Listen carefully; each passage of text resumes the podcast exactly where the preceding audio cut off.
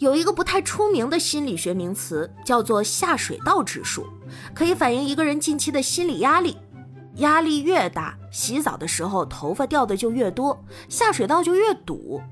一个月三十天，下水道天天堵，那么下水道指数就是百分之百，说明心理压力极大。而这个指数呢，之所以不太出名，是因为这是我早上洗澡的时候发现的。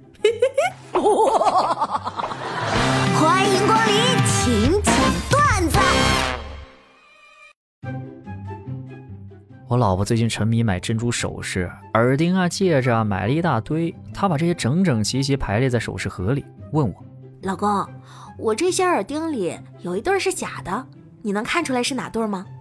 右下角那个。啊？哎，你怎么还懂这个呀？看不出来啊？你怎么知道？那个最大。哎，夏天吹空调太费电了。为了省点电费，我周末去商场里蹭空调，逛了一上午。喝奶茶花二十八，吃炸鸡花五十四，买衣服花了五百六，逛超市花了一百七。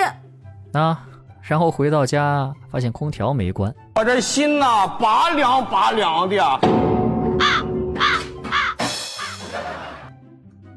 真是疯了！你们知道吗？现在露营装备已经先进到什么程度了？竟然还有便携式空调，这也太爽了吧！炎炎夏日，让你坐在帐篷里也有坐在家里的感觉。那我为什么不直接坐在家里啊？没毛病。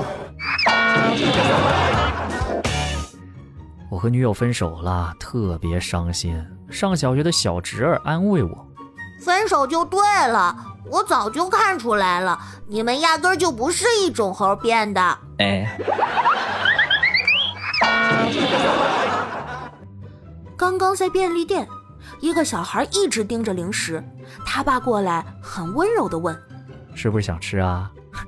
以后有什么想法应该表达出来，不然谁知道你想要什么呀？”我想吃这个糖。不行！我操！哎呀，防不胜防啊！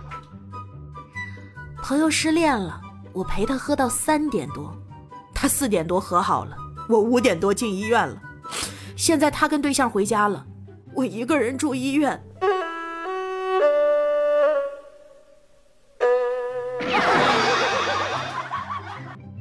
你好，我是王阿姨介绍的相亲对象。啊，你好，呃，我希望呢，我的另一半身高一米八，月薪两万以上，车子三十万以上就行，房子呢最好不低于一百五十平，父母退休金呢每个月最少也得有八千，永远爱我且不能背叛我。你要相亲，我们就好好聊聊啊！你要许愿，请去庙里。我太难了。就这样，公主吻了青蛙，青蛙变成了王子。王子向公主单膝跪下，谢谢你救了我，美丽善良的公主。我还有一个愿望，啊，你说吧，我会满足你的要求的。于是，王子从口袋里掏出了一只母青蛙。